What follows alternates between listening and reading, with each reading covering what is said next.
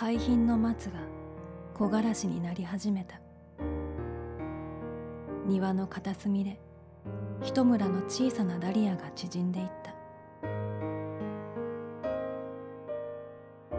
彼は妻の寝ている寝台のそばから潜水の中の鈍い亀の姿を眺めていた。亀が泳ぐと水面から照り返された明るい水泳が乾いた石の上で揺れていた。まあねあなた。あの松の葉がこの頃それはきれいに光るのよ。と妻は言った。お前は松の木を見ていたんだな。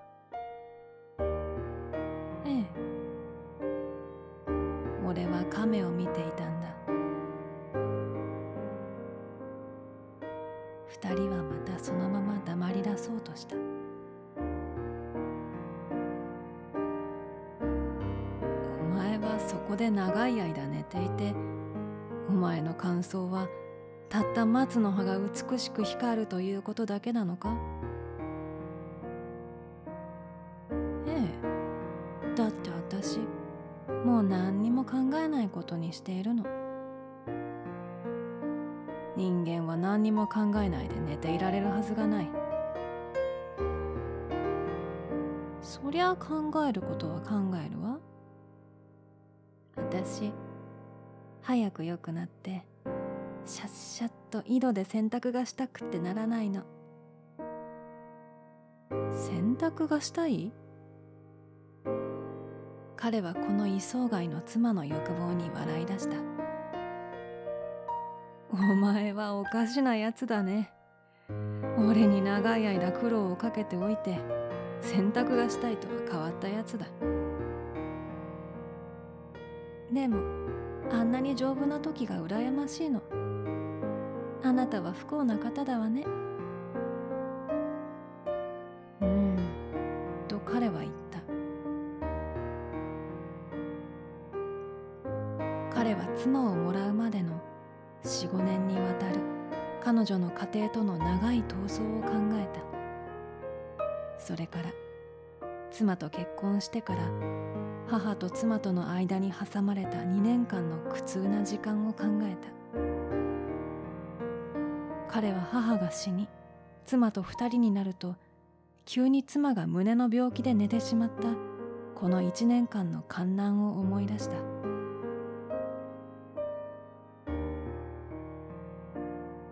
なるほど。俺ももう洗濯がしたくなった。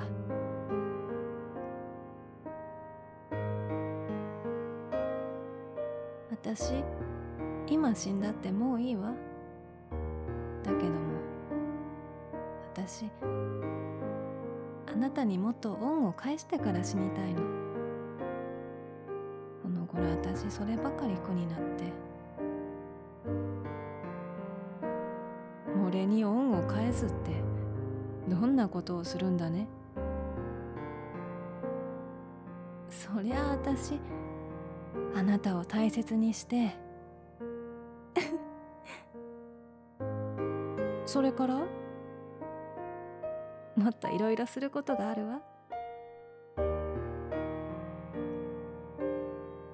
しかしもうこの女は助からない。と彼は思った。俺はそういうことはどうだっていいんだ。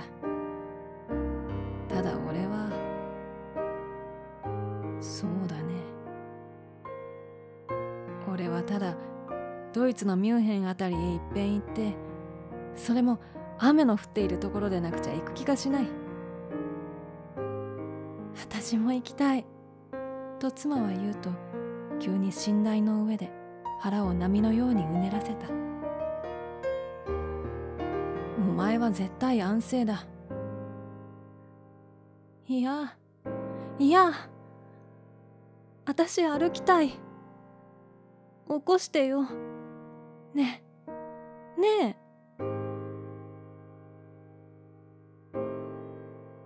ダメだ。私死んだっていいから。死んだって始まらない。いいわよ。いいわよ。まあじっとしているんだ。それから一生の仕事に松の葉がどんなに美しく光るかっていう形容詞をたった一つ考え出すのだね。妻は黙ってしまった。彼は妻の気持ちを転換さすために柔らかな話題を選択しようとして立ち上がった。海では午後の波が遠く岩に当たって散っていた。一艘の船が傾きながら鋭い岬の先端を回っていった。渚では坂巻く農卵色の背景の上で子供が二人湯気の立った芋を持って紙くずのように座っていた。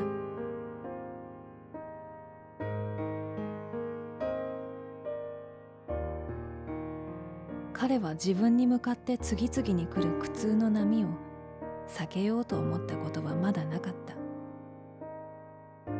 このそれぞれに質をたがえて襲ってくる苦痛の波の原因は自分の肉体の存在の最初において働いていたように思われたからである。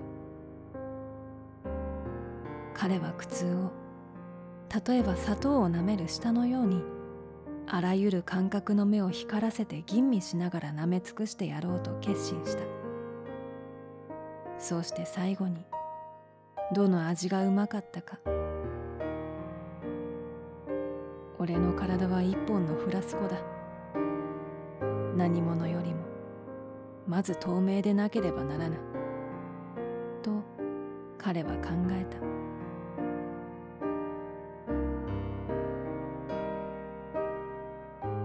ダリアの茎が干からびた縄のように地の上で結ぼれ出した。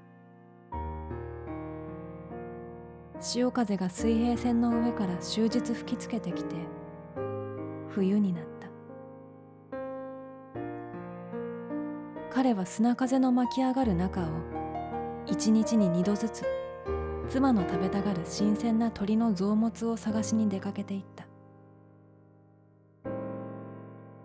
彼は海岸町の鳥屋という鳥屋を片っ端から訪ねていってそこの黄色いまな板の上から一応庭の中を眺め回してから聞くのである。臓物はないか？臓物は彼は運よくメノウのような臓物を氷の中から出されると勇敢な足取りで家に帰って妻の枕元に並べるのだ。この勾玉のようなのは鳩の腎臓だ。この光沢のある肝臓はこれはアヒルの生き肝だ。髪切った一辺の唇のようでこの小さな青い卵はこれは崑崙山の翡翠のようで。すると彼の饒舌に先導させられた彼の妻は最初の接吻を迫るように華やかに床の中で食欲のために身もだえした。彼は残酷に臓物を奪い上げるとすぐ鍋の中へ投げ込んでしまうのが常であった。妻は檻のような寝台の格子の中から微笑しながら絶えず湧き立つ鍋の中を眺めていた。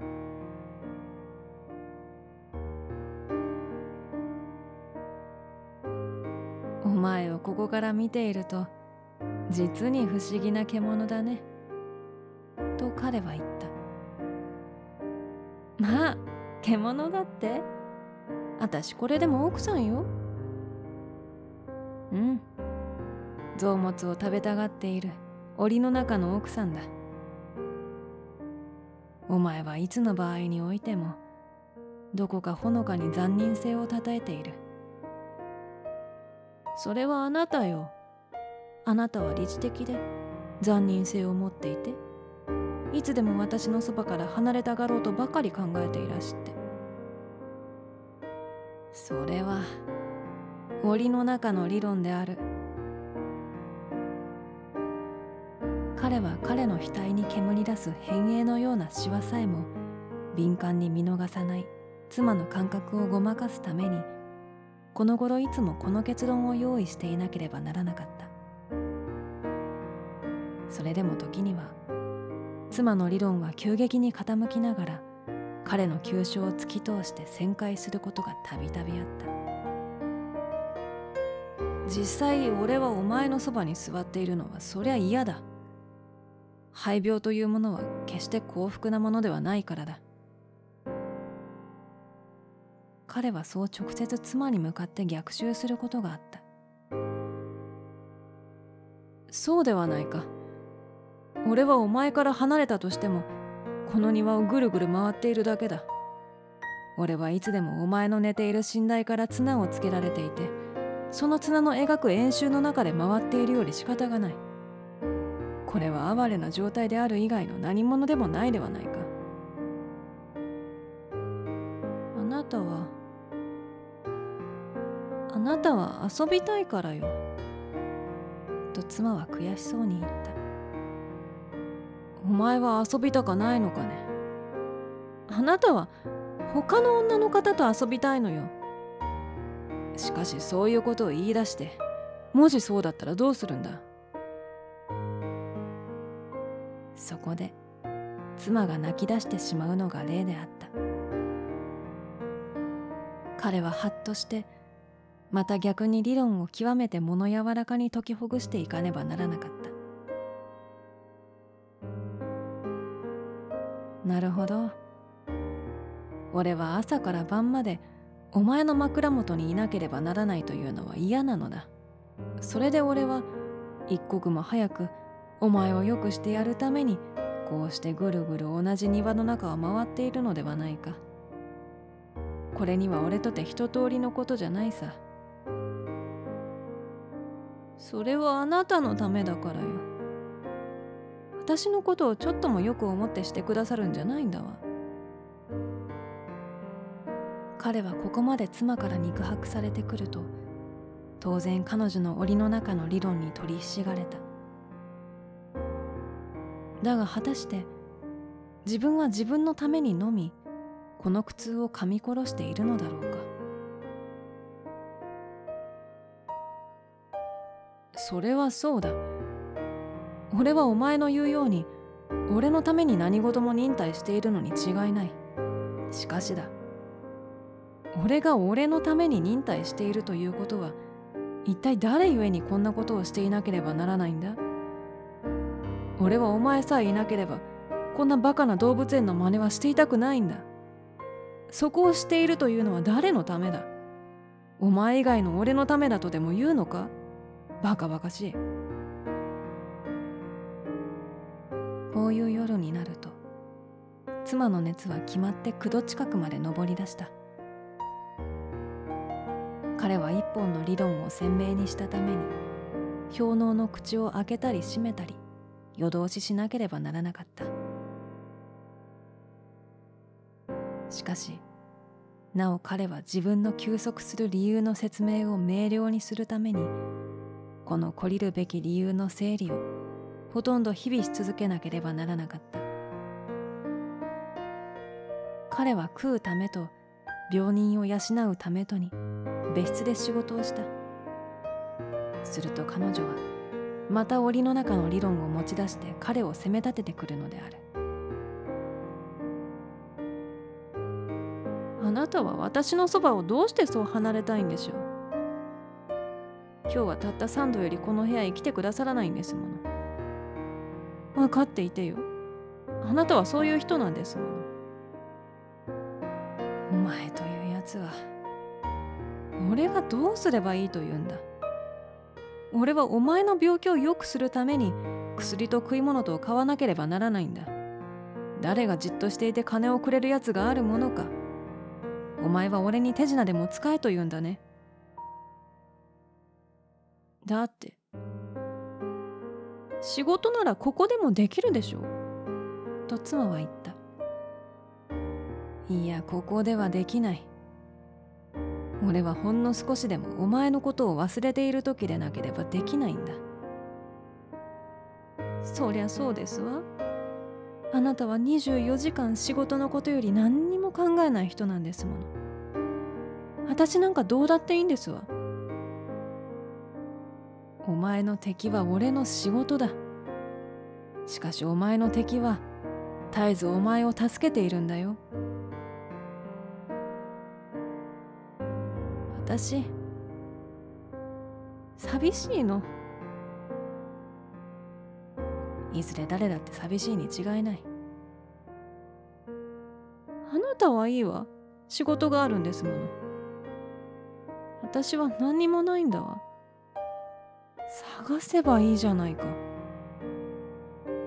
私はあなた以外に探せないんです。私はじっと天井を見て寝てばかりいるんです。もうそこらでやめてくれ。どちらも寂しいとしておこう。俺には締め切りがある。今日書き上げないと向こうがどんなに困るか知れないんだ。どうせあなたはそうよ。私より締め切りの方が大切なんですから。いや締め切りということは相手のいかなる事情をも退けるという張り札なんだ。俺はこの張り札を見て引き受けてしまった以上自分の事情なんか考えてはいられない。そうよ。あなたはそれほど理知的なのよ。いつでもそうなの。私そういう理知的な人は大嫌い。お前は俺の家のものである以上他から来た張り札に対しては俺と同じ責任を持たなければならないんだ。そんなもの引き受けなければいいじゃありませんか。しかし俺とお前の生活はどうなるんだ。私あなたがそんなに冷淡になるくらいなら死んだ方がいいの。すると彼は黙って庭へ飛び降りて深呼吸をした。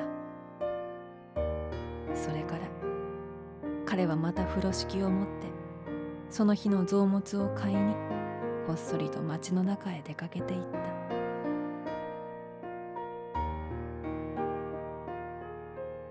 しかしこの彼女の檻の中の理論はその檻につながれて回っている彼の理論を絶えず全身的な興奮を持ってほとんど間髪の隙間をさえも漏らさずに追っかけてくるのである。このため彼女は彼女の檻の中で製造する病的な理論の鋭利さのために自身の肺の組織を日々加速度的に破壊していった。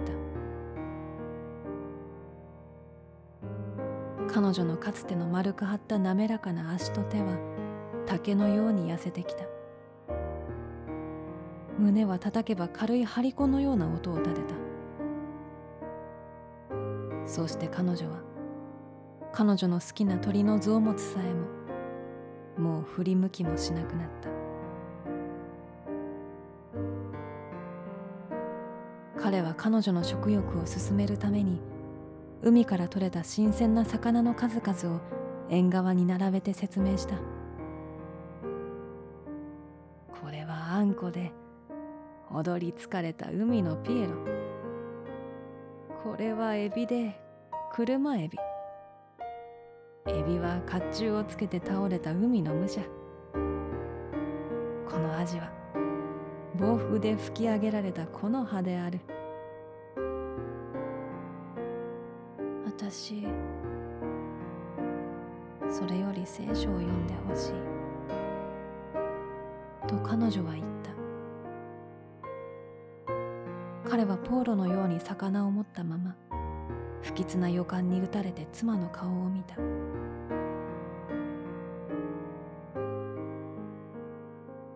私もう何にも食べたかないの。私一日に一度ずつ聖書を読んでもらいたいの。そこで彼は仕方なくその日から汚れたバイブルを取り出して読むことにした。エホバよ。我が祈りを聞きたまえ。願わくば我が叫びの声の御前に至らんことを。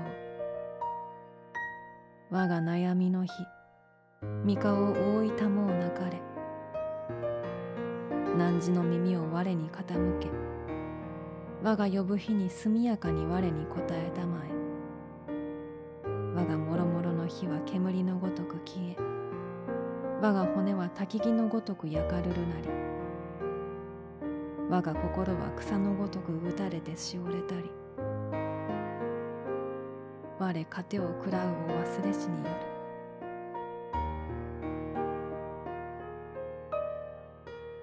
る。しかし不吉なことはまた続いた。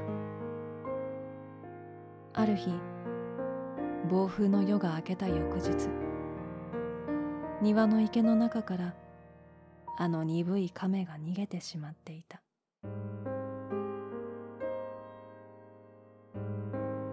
彼は妻の病勢が進むにつれて彼女の寝台のそばからますます離れることができなくなった。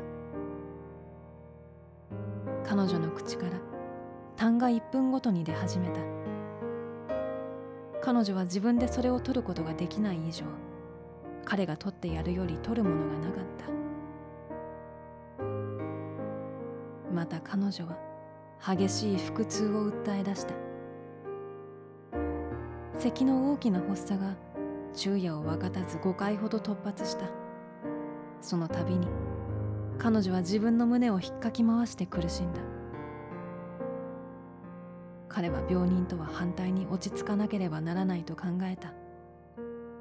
しかし彼女は彼が冷静になればなるほどその苦悶の最中に咳を続けながら彼を罵った。人の苦しんでいる時にあなたはあなたは他のことを考えて。まあ静まれ。今怒鳴っちゃあなたが落ち着いているから憎らしいのよ。俺が今慌ててはかましい。彼女は彼の持っている紙をひったくると自分の痰を横殴りに拭き取って彼に投げつけた。彼は片手で彼女の全身から流れ出す汗をところを選ばず拭きながら片手で彼女の口から咳出す痰を絶えず拭き取っていなければならなかった。彼のしゃがんだ腰はしびれてきた。彼女は苦し紛れに天井を睨んだまま両手を振って彼の胸を叩き出した。汗を拭き取る彼のタオルが彼女の寝巻きに引っかかった。すると彼女は布団を蹴りつけ体をバタバタ波打たせて起き上がろうとした。ダメだダメだ動いちゃ苦しい。苦しい。落ち着け。苦しい。やられるぞ。うるさい。彼は盾のように打たれながら彼女のザラザラした胸を撫でさすった。しかし彼はこの苦痛な頂点においてさえ妻の健康な時に彼女から与えられた自分の嫉妬の苦しみよりもむしろ数段の柔らかさがあると思った。してみると彼は妻の健康な肉体よりもこの腐った肺臓を持ち出した彼女の病態の方が自分にとってはより幸福を与えられているということに気がついた。これは新鮮だ。俺はもうこの新鮮な解釈に寄りすがっているより仕方がない。彼はこの解釈を思い出すたびに海を眺めながら突然あははと大きな声で笑い出した。すると妻はまた檻の中の理論を引きずり出して苦々しそうに彼を見たいいわ。私あなたがなぜ笑ったのかちゃんと知ってるんですもの。いや。俺はお前が良くなって様子を着たがってピンピンはしゃがれるよりは静かに寝ていられる方がどんなにありがたいか知れないんだ。第一お前はそうしていると青ざめていて気品がある。まあゆっくり寝ていてくれ。たはそういう人なんだから。そういう人なればこそありがたがって看病ができるのだ。看病看病って？あなたは二言目には看病を持ち出すのね。これは俺の誇りだよ。私こんな看病ならしてほしかないの。ところが俺が例えば3分間向こうの部屋へ行っていたとする。するとお前は3日もほったらかされたように言うではないか。さあなんとか返答してくれ。私は何も文句を言わずに看病がしてもらいたいの。嫌な顔をされたりうるさがられたりして看病されたってちっともありがたいと思わないわ。しかし看病というのは本来うるさい性質のものとして出来上がってるんだぜ。そりゃ分かってるわ。そこを私黙ってしてもらいたいの。そうだ。まあお前の看病をするためには一族老頭を引き連れてきておいて金を100万円ほど積み上げてそれから博士を10人ほどと看護婦を100人ほどと私はそんなことなんかしてもらいたかないの。私あなた一人にしてもらいたいの。つまり俺が一人で10人の博士の真似と100人の看護婦と100万円の頭取の真似をしろって言うんだね。私そんなことなんか言ってやしない。私あなたにじっとそばにいてもらえば安心できるの。そら見ろ。だから少々は俺の顔が歪んだり文句を言ったりするくらいは我慢しろ。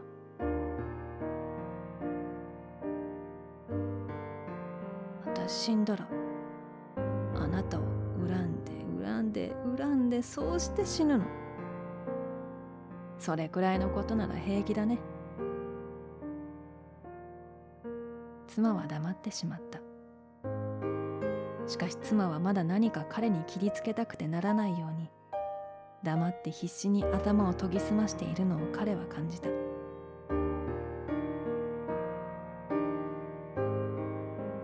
しかし彼は彼女の病勢を進ます彼自身の仕事と生活のことを考えなければならなかっ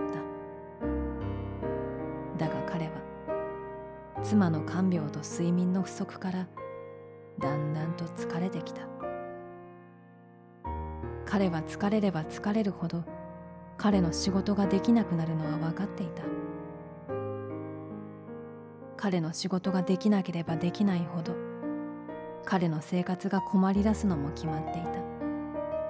それにもかかわらず更新してくる病人の費用は彼の生活の困り出すのに比例して増してくるのは明らかなことであった。しかもなおいかなることがあろうとも彼がますます疲労してゆくことだけは事実である。それなら俺はどうすればいいのか。もうここらで俺もやられたい。そうしたら俺は何不自由なく死んでみせる。彼はそう思うことも時々あった。しかしまた彼はこの生活の難局をいかにして切り抜けるかその自分の手腕を一度はっきり見たくもあった。彼は夜中起こされて妻の痛む腹をさすりながらなお浮きことのつもれかしなお浮きことのつもれかし。とつぶやくのが癖になった。ふと彼はそういう時ぼうぼうとした青い羅車の上を疲れた玉が一人ひょうひょうとして転がっていくのが目に浮かんだ。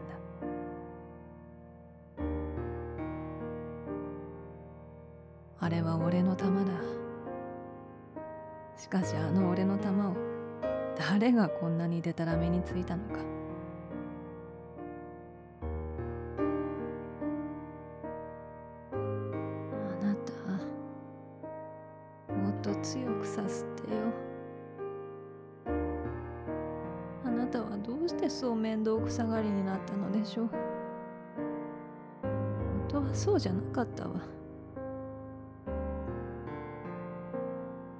親切に私のお腹をさすってくださったわ。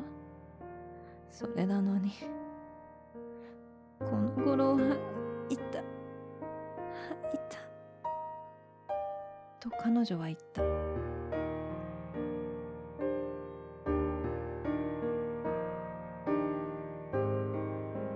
俺もだんだん疲れてきた。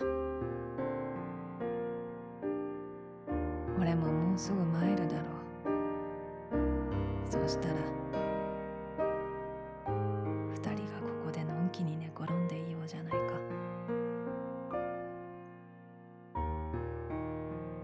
すると彼女は急に静かになって床の下から泣き出した虫のような哀れな声でつぶやいた。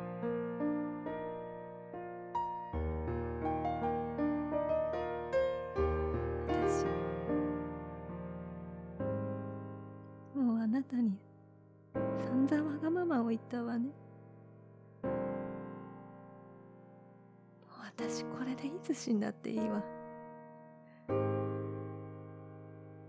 私満足よ。あなたもう寝てちょうだいな。私我慢をしているから。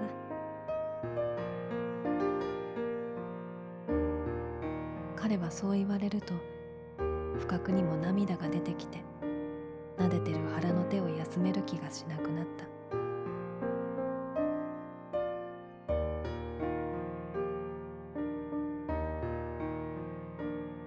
庭の芝生が冬の潮風に枯れてきた。ガラス戸は終日筋馬車の扉のようにガタガタと震えていた。もう彼は家の前に大きな海の控えているのを長い間忘れていた。ある日彼は医者のところへ妻の薬をもらいに行った。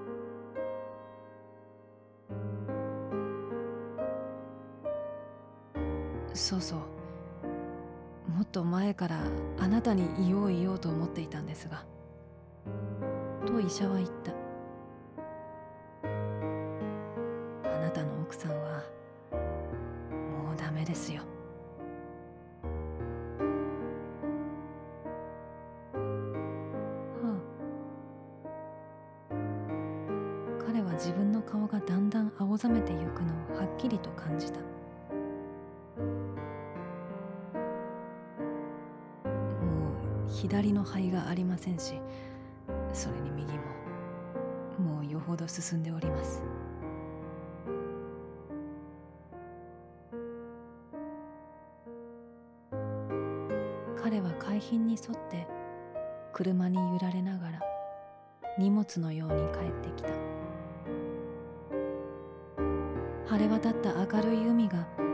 彼の顔の前で死をかくまっている単調な幕のようにだらりとしていた。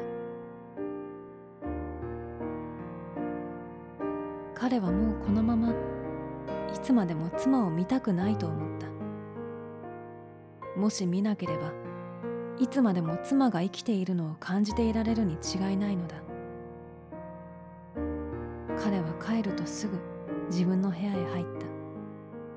そこで彼はどうすれば妻の顔を見なくて済まされるかを考えた。彼はそれから庭へ出ると芝生の上へ寝転んだ。体が重くぐったりと疲れていた。涙が力なく流れてくると彼は枯れた芝生の葉を丹念に蒸していた。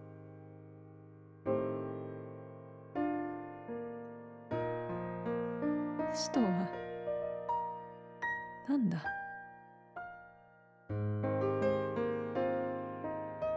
ただ見えなくなるだけだ。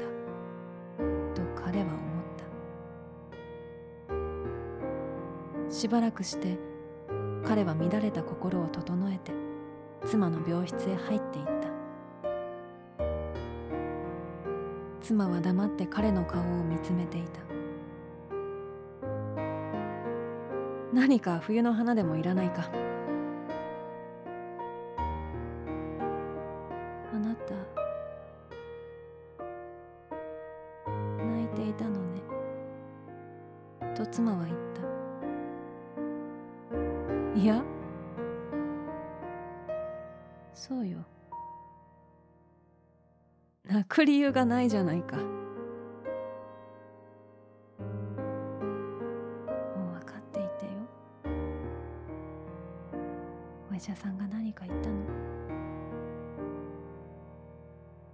そう一人決めてかかると別に悲しそうな顔もせずに黙って天井を眺め出した。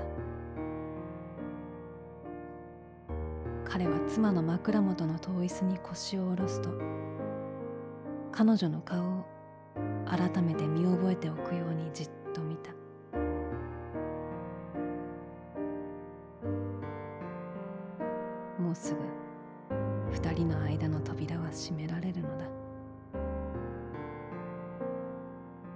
し彼女も俺も。もうどちらもお互いに与えるものは与えてしまった。今は残っているものは何者もない。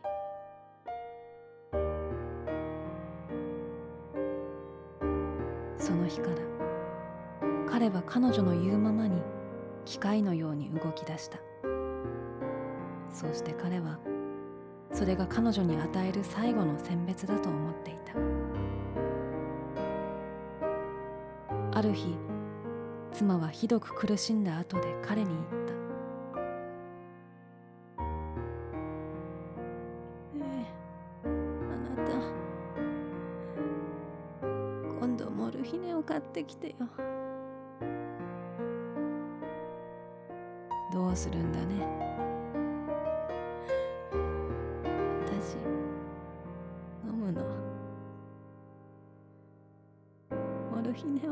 ともう目が覚めずにこのままずっと眠ってしまうんですって。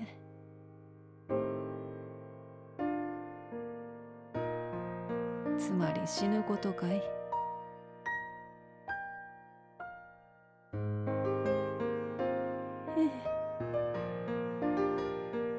私死ぬことなんかちっとも怖かないわ。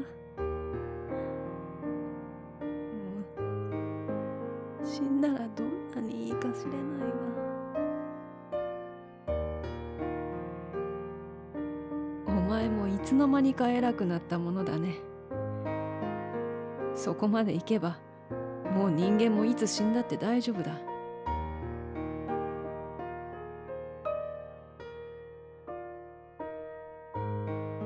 も私ねあなたにすまないと思うのよ。あなたを苦しめてばっかりいたんですもの。めんなさいな。うん。と彼は言った。私あなたのお心はそりゃよくわかっているの。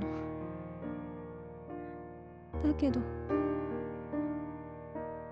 私こんなにわがままを言ったのも私がんじゃないわ。病気がいばすんだから。そうだ。病気だ。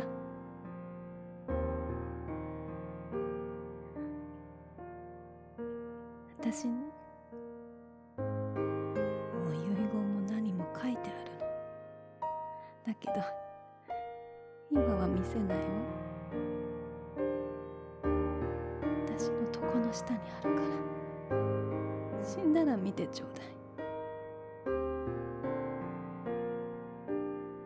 彼は黙ってしまった。事実は悲しむべきことなのだ。それにまだ悲しむべきことを言うのはやめてもらいたいと彼は思った。花壇の石のそばでダリアの球根が掘り出されたまま霜に腐っていった。亀に代わってどこからか来た野の猫が彼の空いた書斎の中を伸びやかに歩き出した。妻はほとんど終日苦しさのために何も言わずに黙っていた。彼女は絶えず水平線を狙って海面に突出している遠くの光った岬ばかりを眺めていた。彼は妻のそばで彼女に課せられた聖書を時々読み上げた。エホバよ願わくば憤りをもて我を責め激しき怒りをもて我を懲らしめたもうなかれ。エホバよ我を憐れみたまえ。我しぼみ劣ろうなり。エホバよ我を癒したまえ。我が骨わな泣き震う。我が魂さえも痛く古いわななく。エホバよかくて幾その時を経たもうや。死にありては汝を思いいずることもなし。彼は妻のすすり泣くのを聞いた。彼は聖書を読むのをやめて妻を見た。お前は今何を考えていたんだね？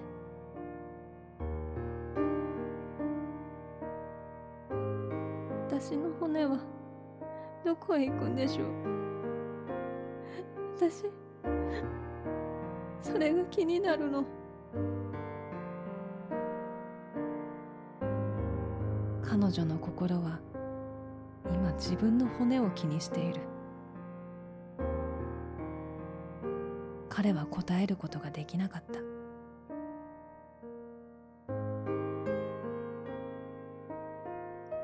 もうダメだ。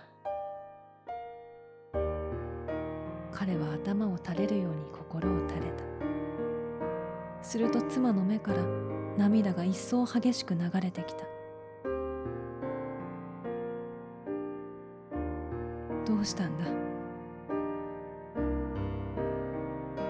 私の骨の行き場がないんだわ。私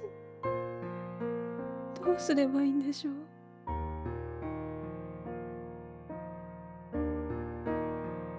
彼は答えの代わりにまた聖書を急いで読み上げた。神よ願わくば我を救いたまえ。大水流れ来たりて我魂にまで及べり。我立ちどなき深き泥の中に沈めり。我深水に陥る。大水我が上をあふれすぐ。我嘆きによりて疲れたり。我が喉は渇き。我が目は我が神を待ちわびて衰えぬ。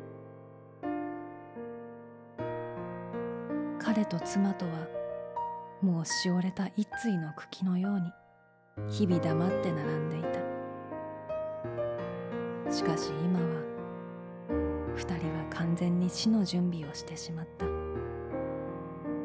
う何事が起ころうとも怖がるものはなくなった。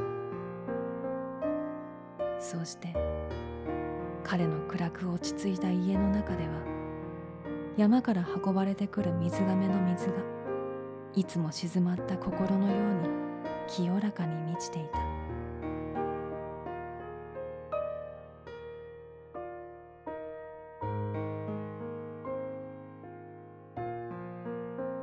彼の妻の眠っている朝は朝ごとに彼は海面から頭をもたげる新しい陸地の上を素足で歩いた。舞を満潮に打ち上げられた海藻は冷たく彼の足に絡まりついた。時には風に吹かれたようにさまよい出てきた海辺の童子が生々しい緑ののりに滑りながら岩角をよじ登っていた。海面にはだんだん白穂が増していった。海際の白い道が日増しににぎやかになってきた。彼のところへ。知人から思わぬスイートピーの花束が岬を回って届けられた。長らく寒風に錆びれ続けた家の中に初めて早春がにおやかに訪れてきたのである。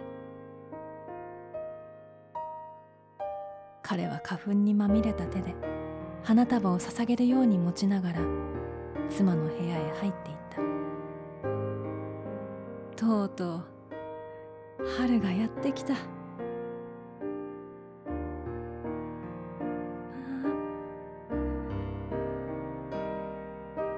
麗だわね。と妻は言うと微笑みながら痩せ衰えた手を鼻の方へ差し出した。これは実に綺麗じゃないか。来たの？この花は馬車に乗って海の岸を真っ先に春を巻き巻きやってきたのさ。妻は彼から花束を受けると両手で胸いっぱいに抱きしめた。